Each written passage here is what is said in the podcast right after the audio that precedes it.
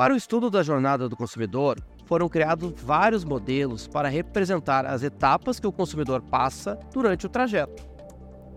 Um dos primeiros modelos e também um dos mais conhecidos é o modelo AIDA, que ainda é utilizado até hoje.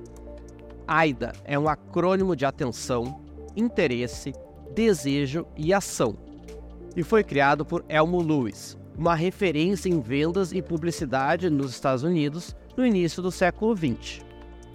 O modelo é um esquema prático de como a comunicação e a venda devem ser estruturadas com o objetivo de guiar o cliente à compra.